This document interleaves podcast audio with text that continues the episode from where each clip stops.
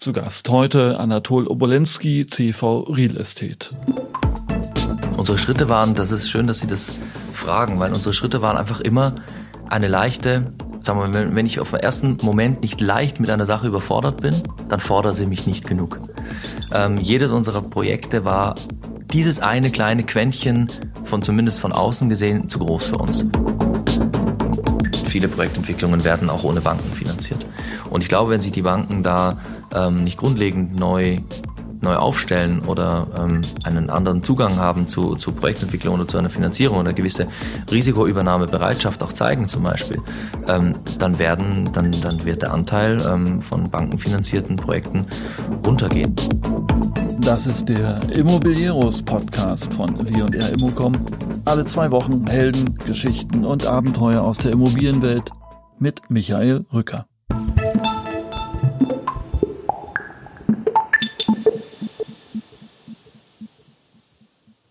Immobilieros ist auch immer auf der Suche nach Newcomern und neuen Playern in der Branche. Fündig geworden sind wir unter anderem in München mit der CV Real Estate AG. Innerhalb relativ kurzer Zeit haben es der Gründer Christian Wogrincic und sein Vorstandspartner Anatol Obolensky geschafft, eine Milliarde GDV aufzubauen und unlängst das Großprojekt 100 East in München erfolgreich zu verkaufen. Die beiden waren folgerichtig auch zu Gast auf unserem Münchner Immobilienkongress im letzten Jahr, der, schon mal bitte notieren, in diesem Jahr am 27. Oktober stattfindet. Programm ist unter www.münchnerimmobilienkongress.de oder unter immocom.com zu finden. Ich habe Anatol Obolensky getroffen und mit ihm darüber gesprochen, ob junge Entwickler anders ticken als ältere, ob es so etwas wie junge Wilde in der Szene gibt, was Projektentwicklung mit Seilbahn zu tun haben und warum die klassische finanzierende Bank ein Auslaufmodell für Projektentwickler sein wird. Viel Spaß mit Anatol Obolensky.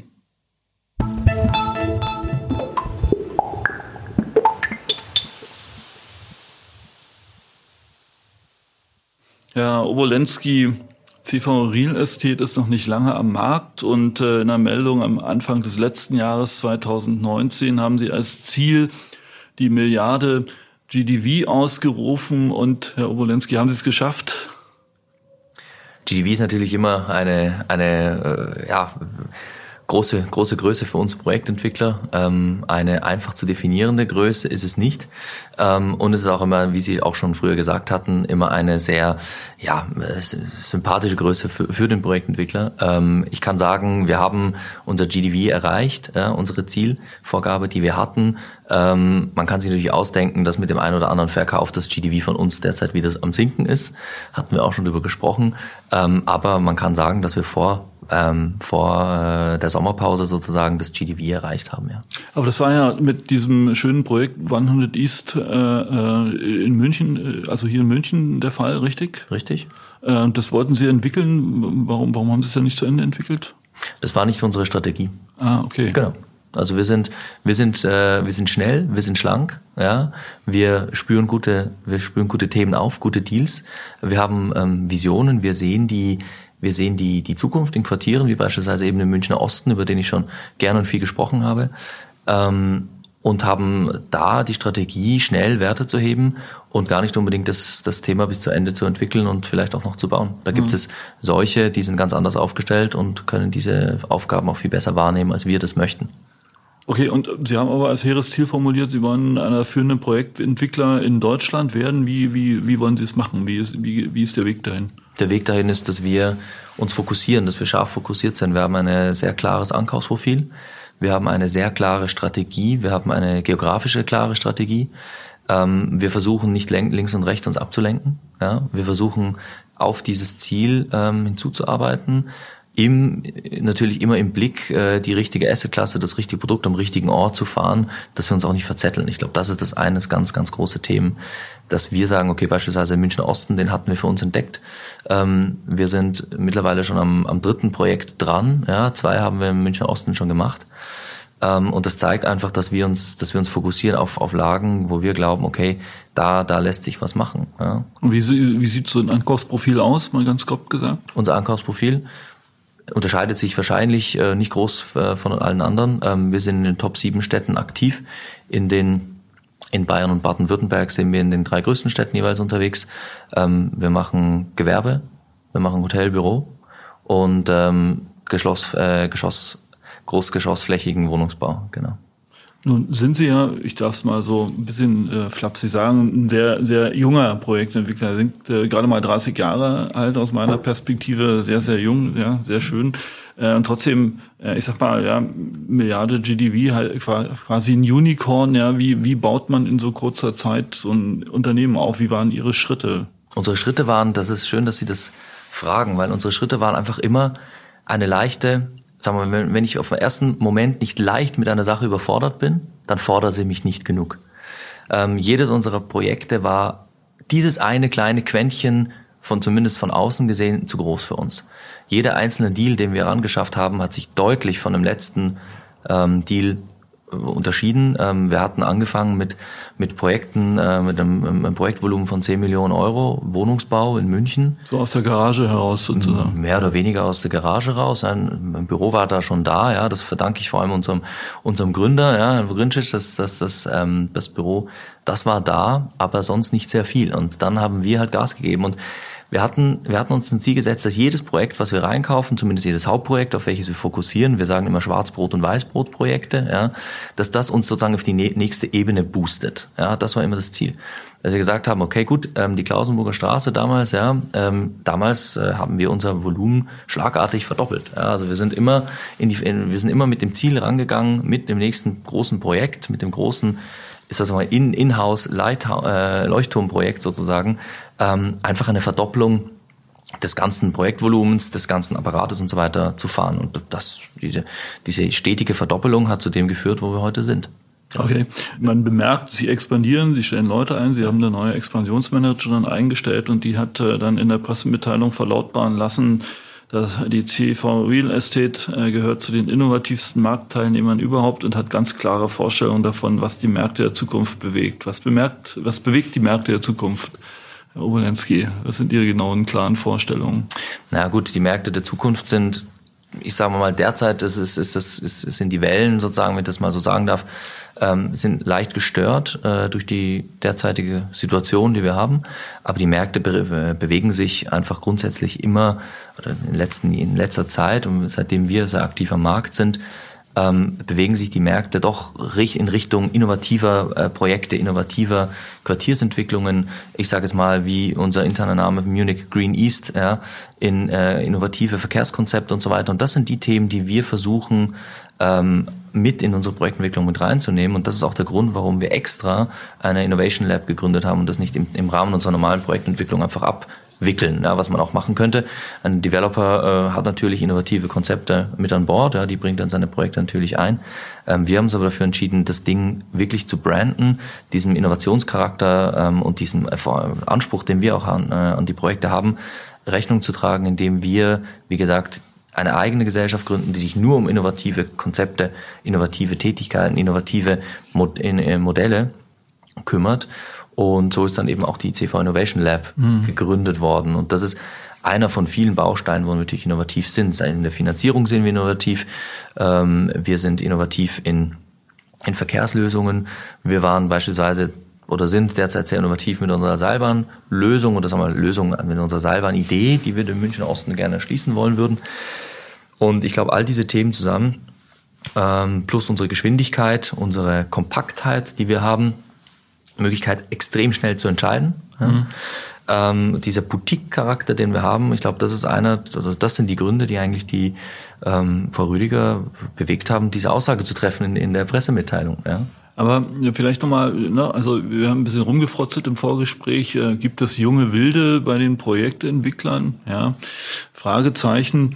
Äh, aber tatsächlich repräsentieren sie ja ich sag mal, eine neue Generation, die Generation WhatsApp, die Digital Natives dieser Welt. Mhm. Ähm, würden Sie, würden Sie sagen, dass Sie eine andere Generation von Projektentwickler darstellen im Vergleich zu den großen Heroen, die die Top Ten bevölkern in Deutschland?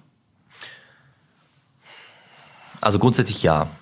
Grundsätzlich stellen wir logischerweise eine andere Generation dar, einfach auch ähm, durch, durch, durch das Alter und wahrscheinlich auch durch die Denke.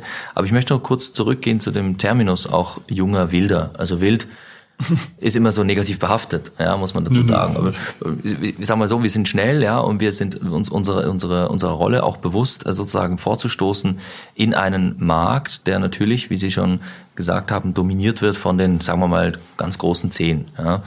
Ähm, wir begreifen uns als, als jung und, und, und schnell, wir begreifen uns als wir begreifen uns als Teil des Systems und aber weniger als disruptiver Faktor in der Projektentwicklung. Ähm, ich möchte nicht sagen, dass wir als, als Projektentwicklung, Startup sozusagen, wie wir angefangen haben, mit disruptiven Ideen bloß das Marktfeld aufräumen wollen, sondern dass wir eigentlich als Bindeglied äh, zwischen alt und jung reinblenden. Und wir hatten es in unserem Vorgespräch auch schon ähm, beleuchtet. Ich glaube, unsere Stärke liegt darin, eben diese vielen Hüte aufsetzen zu können. Ja, dass wir auf der einen Seite spielen können, wie die etablierte, sagen wir mal, die etablierten Entwickler und Bauträger unserer Zeit, ja, dass wir, dass wir diese, diese, dieses Spiel oder respektive diese Art und Weise genauso beherrschen, wie aber doch auch uns den Hut unserer Nutzer aufsetzen können, ja, unseren jungen Nutzer, ähm, welche wir beispielsweise jetzt auch in Nürnberg ansprechen werden unserem neuesten Projekt, ja, ähm, die Generation eben, eine Generation WhatsApp, Digital Natives, ähm, internationale, ähm, open-minded äh, Klientel, ähm, mit denen wir uns sehr, sehr gut identifizieren können. Und ich glaube, das ist ein, ein wesentlicher Faktor, ähm, wenn man, wenn man jung und dynamisch ist, wenn man trotzdem aber an einem, in einem sehr etablierten Geschäftsfeld, was es ist, grundsätzlich Fuß fassen möchte und auch erfolgreich sein möchte. Ähm, mit bloß nur äh, jung und wild kommt man ja nicht weiter. Herr Obolensky, äh, wir hatten den Begriff des jungen Wilden bemüht. Was macht denn jetzt einen jungen Wilden eigentlich aus? Was ist Ihr Wildsein? Ich glaube, unser Wildsein, das, da, da muss ich jetzt wirklich sozusagen den, den Mythos ein Ende bereiten. Ich glaube, das war einfach die Bereitschaft, extrem viel zu arbeiten, extrem hart an seinen Zielen zu arbeiten, Projektentwicklungen zu realisieren, zu akquirieren und einfach diesen extra Schritt gehen, den andere vielleicht nicht gehen. Und seine Zeit voll und ganz diesem Thema Aufbau eines Projektentwicklers ähm, mit Large Scale einfach 100 Prozent dahinter zu stehen und eigentlich 90 Prozent das zu machen seines Lebens und sonst erstmal nichts anderes.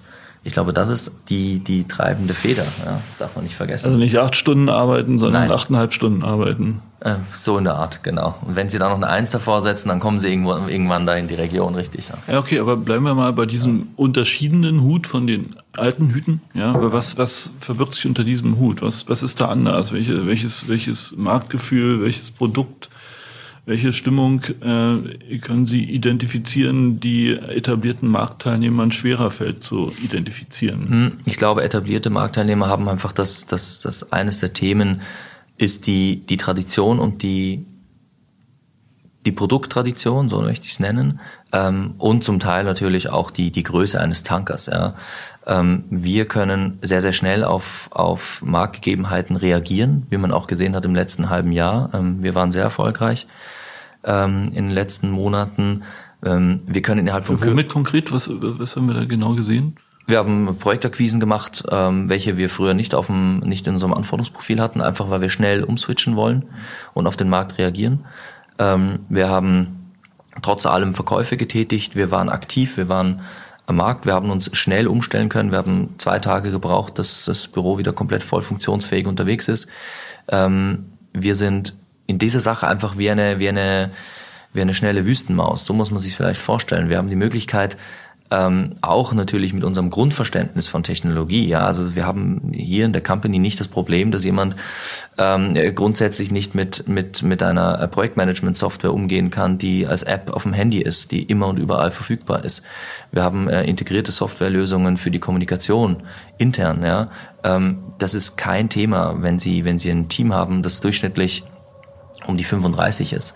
Ja, da sind sie einfach, sind sie, sind sie schnell, wir sind agil, ähm, wir sind ähm, dadurch ja, bereit für, für jegliche Veränderungen am Markt. Und ich könnte mir gut vorstellen, dass der etablierte Player auch ähm, eine, eine, eine eingespielte Maschinerie hat, einen, einen, einen, einen Tanker erstmal hier bewegen muss, um eine gewisse Richtungsänderung eingehen zu können.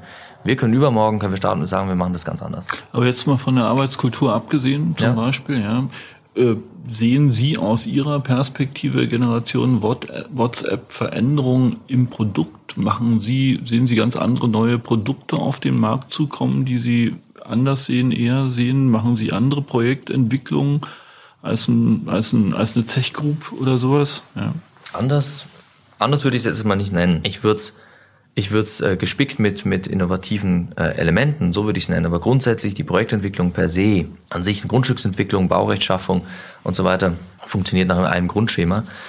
Ähm, ich glaube einfach, dass wir als, als Nutzergeneration selber sozusagen uns identifizieren können und wissen, ähm, worauf, worauf legen diese jungen Nutzer denn auch Wert. Ja?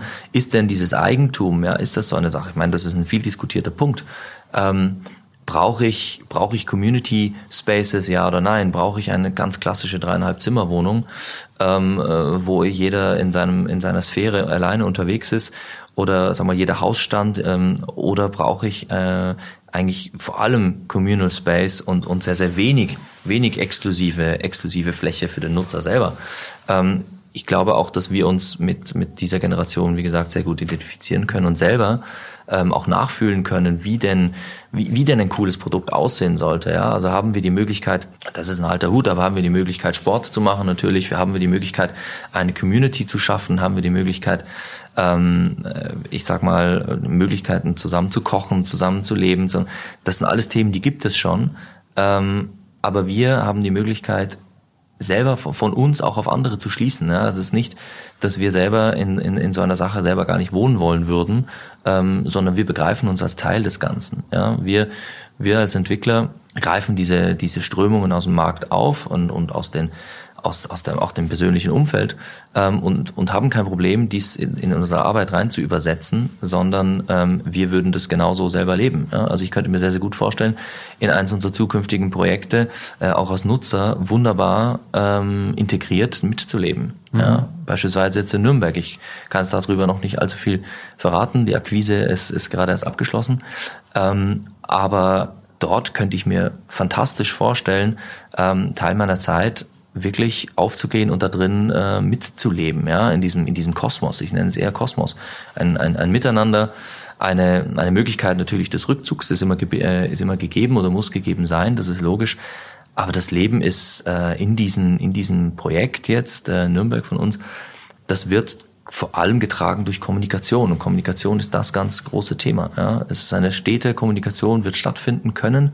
Ähm, es ist ein großes Miteinander und es wird kein isoliertes Leben sein so wie das Leben heute ist, das Leben fällt draußen, fängt, äh, das Leben ist draußen. Wie, wie, wie, setzt, wie setzt sich dieses Thema äh, permanente Kommunikation in der Immobilie um? Was macht, was macht das Projekt dann anders, das Objekt? Äh, irgendwie, wie, wie, Ansätze davon existieren am Markt, aber ähm, wir gehen insofern weiter, dass wir sagen, gut, Beispielsweise, ich habe vorher schon erwähnt, wir haben ähm, Räume, wir haben Community Spaces, äh, wo die, die, die einen Austausch natürlich ähm, ermöglicht. Wir transportieren die dann auf digitale, auf eine digitale Ebene. Ähm, beispielsweise, dass wir uns eine White Label, wir müssen, müssen noch überlegen, ob wir das mit einer White Label Lösung machen oder ob wir es selber machen, respektive das ist unser Innovation Lab, ähm, dass wir sozusagen auf die vier wesentlichen Themen innovativ reagieren. Und diese innovativen Themen oder diese vier wesentlichen Themen sind einmal Construction, logischerweise. Wir kümmern uns um innovative, neuartige Baustoffe. Utility, Nutzbarkeit dieses Themas muss ähm, innovativ sein. Mobility, die, die, Zu- und die, die, die, die Wegbewegung sozusagen des Nutzers muss auf einem, auf einem innovativen Level sein. So. Und dann ganz am Schluss haben wir halt noch die, die der Digitalization des ganzen ähm, Produktes, was aber eigentlich in, ineinander fließt. Also wir haben die Immobilie, die aber gleichzeitig auch digital, wir haben vorher darüber gesprochen, über mögliche digitale Nutzungen und digitale Verwaltung, ähm, in einer, in einer App, in einem, in einem Programm, in einem Verwaltungsprogramm äh, aufgeht und die, die, die Immobilie immer digitaler wird, aber nicht bloß als im, im Sinne von, von Smart Home, sondern eher im Sinne von äh, vernetzter, vernetzter, ähm, vernetzter äh, Userschaft. Ja? Also das ist doch das Thema, dass ich als mich als Bewohner dieses dieses Kosmos damit identifiziere. Ähm, ich habe eine App, ähm, ich bin vernetzt mit den anderen und wir fühlen uns als wir Nutzer und wir Bewohner fühlen uns als großes Ganzes sozusagen als Teil dieses ja, als Teil dieses, wie gesagt, Kosmos, eine Art Wespennest. Ja, so, so muss man sich fühlen. Das ist ein gewisses Zugehörigkeitsgefühl. Ähm, und dieses Zugehörigkeitsgefühl wird meines Erachtens vor allem durch eine digitale Vernetzung unter allen Bewohnern getrieben. Okay. Sie hatten es vorhin schon erwähnt, Sie haben ein eigenes Innovation Lab gegründet. Wie genau. muss man sich das vorstellen? Haben Sie dann äh, führende Köpfe von, äh, was ich, Harvard abgeworben und die denken jetzt über die Zukunft der Immobilien nach? Oder? Genau, genau, ja, so ist das. Ähm, wir haben im Rahmen unserer, unserer Projektentwicklungen immer über Verkehrslösungen und, und Verkehrskonzepte nachdenken müssen, natürlich im, im, im Rahmen des Developments ähm, und auch äh, Baurechtschaffungsthemen und so weiter ähm, und haben uns dann irgendwann die Gedanken gemacht, das müsste man richtig aufziehen. Und ähm, der erste Use Case für das Innovation Lab ist tatsächlich Verkehrskonzepte. Darauf wird es aber nicht, darauf wurde es und wird es nicht ähm, reduziert. Das Innovation Lab ist tatsächlich, wie Sie sagen, eine eigene Forschungsabteilung, die uns zunächst intern, aber auch extern als Dienstleister berät. Ähm, wir haben äh, zwei führende Köpfe ähm, aus der aus der Mobilitäts- und äh, Forschungsbranche sozusagen hier gewinnen können. Ähm, einmal von der RWTH in Aachen und einmal von der Universität St. Gallen. Ähm, haben da auch eine eine äh, Kooperation mit der Universität an sich in St. Gallen. Und ähm, die kümmern sich wirklich nur um diese beispielsweise vier Punkte des Projektes, welches, welches ich vorher genannt hatte, ja, um die, um die Bedienbarkeit, die Utility, ähm, die Nutzbarkeit des Produktes, um die Digitalisierung der der Bewohner, um die Mobilitätskonzepte und um Construction. Forschen die oder gehen die in die Konzeption der Gebäude, die sie errichten? Oder wie funktioniert das mit dem Lab? Genau, das Lab hat eine, eine Arbeitsteilung von zwei Dritteln. Ähm, zwei Drittel davon geht in die, in die effektive Mitkonzeption als in-house beratender Dienstleister sozusagen für unsere Projektentwicklung. Ähm, ein Drittel der Zeit äh, verwenden sie mit Forschung und Erarbeitung von neuen Konzepten und Aufspüren von Trends und Themen am Markt. Okay. Äh, eins der Themen am Markt äh, in der Lokalpresse genauso wie in der Fachpresse opulent geschildert ist Ihre Idee in der Seilbahn äh, im Münchner Osten. Ähm, was, was passiert da? Genau, die Seilbahn. Also Seilbahn ist ja eigentlich an, an sich, ein, vor allem die urbane Seilbahn, ein, ein traumhaftes Konzept, ähm, was ja vielerorts auf der Welt schon überall funktioniert. Ja, man müsste nur nach Südamerika schauen. Wir haben ähm, unseren Praxispartner, den wir hier gewinnen konnten, das war oder ist immer noch, ist Doppelmeier ähm, aus Vollberg. Und ähm, 20 Prozent äh, des Umsatzes machen die mit Urban, Urban Seilbahn. Ja? Und uns kam die Idee der Erschließung. Wir beschäftigen uns, wie gesagt, schon sehr intensiv mit dem Münchner Osten. Und eines der Themen, was eben bekannt ist, der das Gebiet kennt, ist natürlich die verkehrliche Erschließung. Ja, das, das muss gelöst werden. Und die Diskussion ging dann relativ schnell wieder auf alten Pfaden los. Ja, und das ist eine Sache, für die wir nicht bekannt sind, die jungen Wilden. Ja, wir wollen nicht die ausgetretenen Pfade weiter bearbeiten. Ja. Und ein, ein, ein Omnibus, der da durchs Viertel fährt, ist jetzt nicht besonders innovativ. Plus fehlt auch da einfach dieser Ruck, dieser, dieser, dieses, dieses Wachrütteln, ähm, dass da einfach mal was geschehen muss. Ja, und nicht einfach wieder eine Buslinie oder, oder sonst irgendwie, sondern da muss, da muss wirklich was passieren. Und das Schöne am Innovation Lab ist eben, und deswegen auch eine, eine gute Idee gewesen, das sozusagen separat zu gründen unter einer separaten Flagge und separaten Branding zu fahren, ähm, ist eben, es gibt keine Denkverbote. Es gibt zwar einen Sandboxing-Ansatz, ähm, sozusagen der Rahmen ist gegeben und was ihr dann eben wie in einem Sandkasten, was ihr da drin macht, ist euch überlassen, solange die Rahmenbedingungen erfüllt werden und ein Ergebnis, ein, ein sehr sehbares Ergebnis dabei rauskommt. Ja, nicht bloße heiße Luft. Ähm, und deswegen war diese Seilbahn die ideale, äh, eigentlich das ideale Projekt ähm, für die, für die äh, Innovation Lab, um auch mal aufzuzeigen, wie denn eine Erschließung, wenn man out of the box denkt, ja, wie denn so eine Erschließung funktionieren könnte da draußen. Ja, und eine Seilbahn hat auch wahnsinnig viele rein technische Vorteile, ja, haben eine super Kapazität, ähm, eine, eine, eine, eine, eine Wahnsinnsbilanz äh, bezüglich ähm, sozusagen Gewicht pro äh, Fahrgast, ja, weil der, der, der und dadurch Energie, Energiebedarf relativ gering ähm, pro Fahrgast, weil der Motor des Ganzen und die ganzen schweren Dinge werden nicht mittransportiert wie bei einem, wie bei einem Zug oder bei einem Bus. Ähm, also es sprachen wahnsinnig viele, ohne jetzt ins Detail zu gehen, es sprachen wahnsinnig viele Dinge einfach dafür, dass man dort eine Seilbahn macht. Natürlich ist es eine Studie und die Umsetzbarkeit per se wird jetzt nicht heute, heute Nachmittag hier gelöst werden.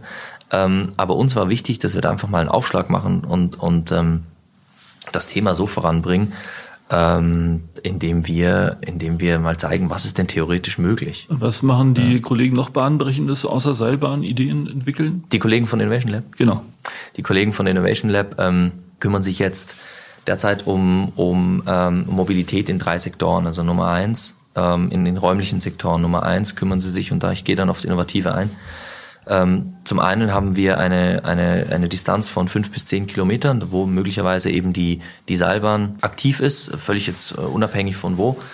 Ähm, dann haben wir einen, einen Sektor, der ist im Umkreis von ein bis zwei Kilometern. Das ist sozusagen um diese Hubs ähm, der Seilbahn. Ja, wie funktioniert dann die Konnektivität? Ist ja, ist ja ein großes Thema. Ja. Ich muss ja dann umsteigen. Ich steige um von der Seilbahn, welche mich ins Gebiet bringt, auf ein Verkehrsmittel, welche mich, mich im, welches mich im Verkehr ähm, des Viertels sozusagen mit eingliedert und mich dann sozusagen im Viertel umherbringt. Und dann habe ich noch die letzte Meile oder die letzten 500 Meter, wie werden die denn untergebracht, so oder mobil, mobil gelöst. Das ist sozusagen das große Ganze, was das Innovation Lab macht. Und Phase 1 haben wir ja beschrieben mit einer Seilbahn und jetzt kommt Phase 2 ähm, seit letzter Woche. Ähm, forschen wir derzeit an einem eigenen elektronischen Vehikel, welches wir in unseren Viertel und Quartieren einsetzen können. So, ich sag keine Denkverbote. Ähm, die Innovation Lab, wie gesagt, forscht jetzt derzeit an einem eigenen Möglichkeit oder eine Möglichkeit, ein eigenes Elektro- oder autonom und Elektrofahrzeug ähm, zu entwickeln, gemeinsam mit dem Partner. Ein Vehikel, ähm, ist das was völlig Neues? Ist eine neue Produktklasse? Es hat keine Räder, es hat Beine. ich sage extra ganz bewusst Vehikel. Ähm, es wird natürlich an eine, eine Mischung zwischen Auto und Motorrad erinnern. Okay. Es soll aber, es soll unter dem, äh, ich sage jetzt mal, unter der und dem Branding Vehicle erstmal intern weiterlaufen, weil sonst haben sie, sind wir schon suggestiv. Ja? Wenn ich sage Auto, dann denken sie automatisch an vier Räder. So, und deswegen sage ich jetzt Vehicle, ähm, um sozusagen die, die, den nächsten Schritt der Seilbahn äh, zu denken. Und das sind die Themen, die eben die Innovation Lab in diesem einen Drittel ihrer Zeit äh, aktiv, sehr aktiv äh, beackert. Ja. Okay, das hört sich ein bisschen wie Frankensteins Labor an. Wir gucken mal, was da rauskommt. Aber lassen Sie uns nochmal äh, beim Thema Innovation, vielleicht auch beim Thema Disruption ähm, ähm, bleiben. Wir hatten eigentlich im Vorgespräch mal die Elemente einer Projektentwicklung durchbuchstabiert. Ja. Wir sehen, dass beim Thema Produkt die Disruption offensichtlich nicht stattfindet oder noch nicht stattfindet. Oder sehen Sie, sehen Sie dort einen disruptiven äh, Aspekt beim, beim, beim Thema Produkt in der Projektentwicklung?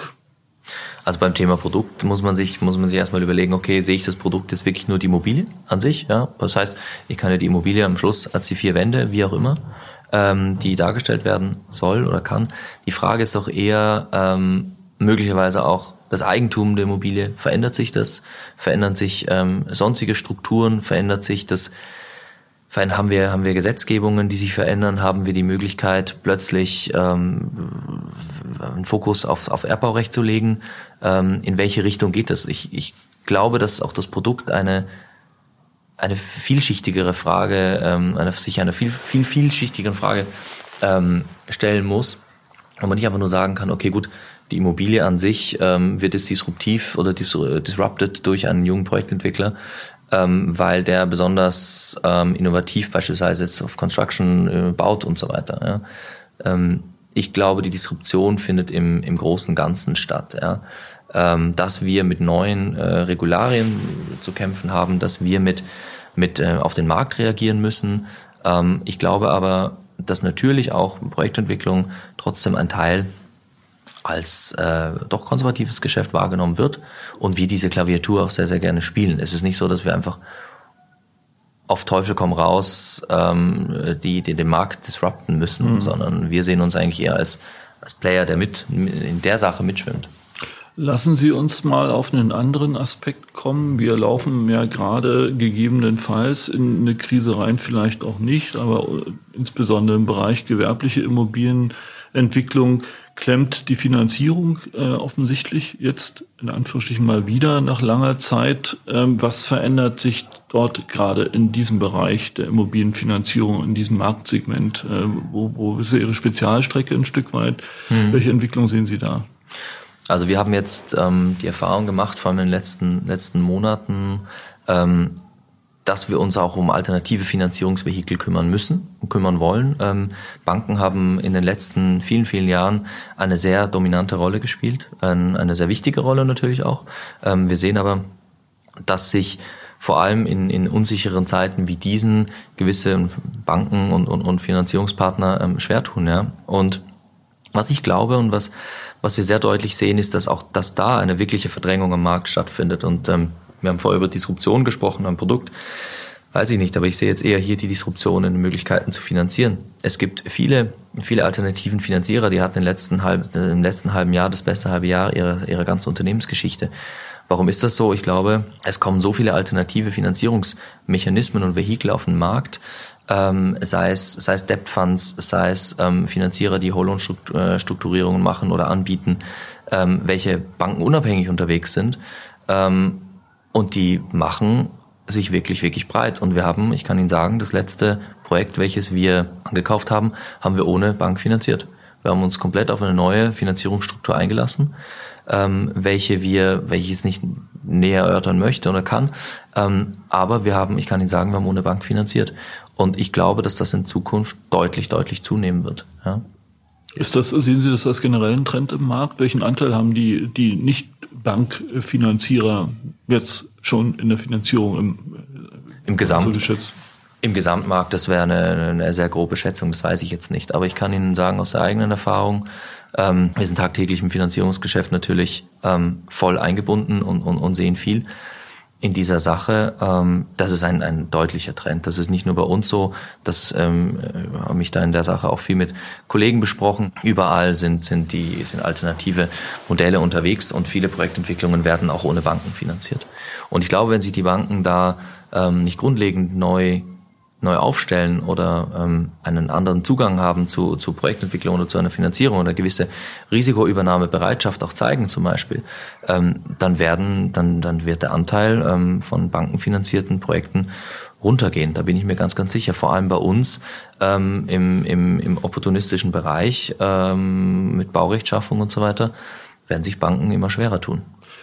Ist es denn nicht auf der anderen Seite aber auch so, dass durch den Wegfall dieser, ich sag mal, regulierten Kapitalgeber, die natürlich auch mit hohen Risiko- und Prüfungsabsicherungen dabei sind, sich vielleicht ein paar Risiken auftürmen ähm, durch äh, diese Art alternativer Finanzierung, die den Projektentwicklern zum Schluss auf die Füße fallen, oder ist es äh, falsch gedacht?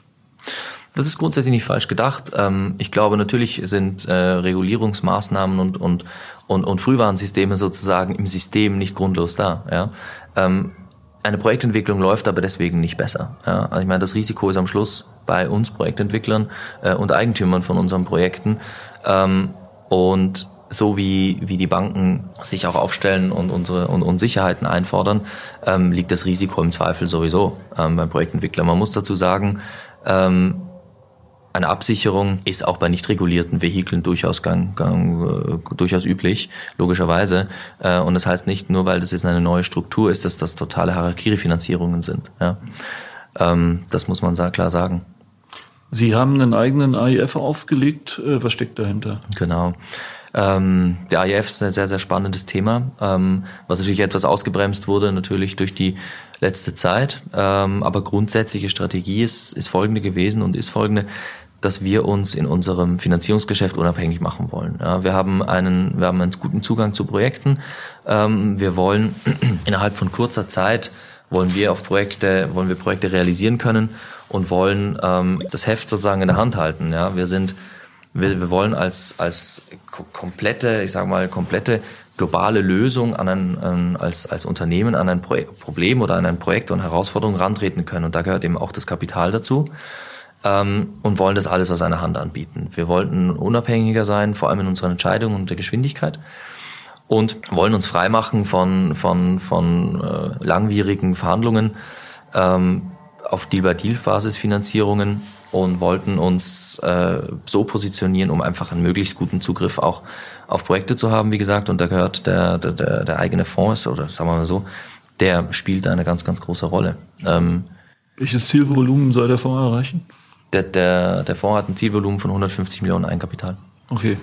Der Spezial-AIF ist dazu da, um die Eigenkapitalanteile ähm, respektive in der Finanzierung für, ein, für, für Projektentwicklungen darzustellen. Genau. Also kauft kein Bestand, wie, wie möglicherweise das äh, verstanden werden könnte, sondern es ist wirklich nur da ist ein Akquisitionsfonds, Fonds für Grundstücksakquisition. Genau. Also letztendlich auch ein alternatives äh, Finanzierungsinstrument, Ihre eigene Bank sozusagen. Für uns auf jeden Fall gut, die eigene Bank, so würde ich es nicht nennen, aber grundsätzlich ist es so, es ist für uns eine Alternative, Alternative zum Bestehenden, ähm, um eben möglichst schnell und möglichst aktiv Projekte einkaufen zu können. Wie, wie wird das äh, Vehikel angenommen? Haben Sie ihn voll? Das Vehikel ist noch nicht voll. Ähm, wir haben mit dem, mit dem Seed Sourcing jetzt begonnen. Wir wurden, wir waren an Weihnachten fertig ähm, mit, der, mit, dem, mit dem Setup. Und ähm, jetzt äh, während und, und post-Corona sind wir gerade dran, die Investoren für unseren Fonds zu gewinnen. Gut. Genau. Schön. Herr Obolensky, Sie haben jetzt die Chance, wieder eine Prognose abzugeben fürs nächste Jahr. Und ich komme dann in einem Jahr vorbei und wir gucken, was draus geworden ist. Wo sehen Sie die CV Real Estate in zwölf Monaten? Hm, sehr schön, da freue ich mich schon drauf. Auch hier, wir werden, wir laufen steil ähm, auf ein Projektvolumen von von zwei Milliarden zu. Ich habe ja zu Beginn unseres Gesprächs gesagt, ja, alle unsere Projekte, die wir uns anschauen, müssen mindestens das ist eine Daumenregel, doppelt so groß sein wie das letzte. Natürlich äh, funktioniert das nicht immer. Und unsere Schwarzbrotprojekte, wie ich sie gerne nenne, eben, ähm, die links und rechts noch ne, parallel laufen, sind auch deutlich kleiner zum Teil. Nein, aber wir, wir, ver, wir verstreben an, unser GDV zu verdoppeln dieses Jahr und ähm, wollen, ich sage mal so, in den nächsten drei Jahren zu den Top-Projektentwicklern bundesweit gehören. Okay, dann äh, freuen wir uns auf diesen raketenhaften Aufstieg und werden Ihnen wohlwollend begleiten. Ich danke Ihnen für das Gespräch und äh, bis bald. Herzlichen Dank, Rücker. Ich danke Ihnen. Danke fürs Kommen.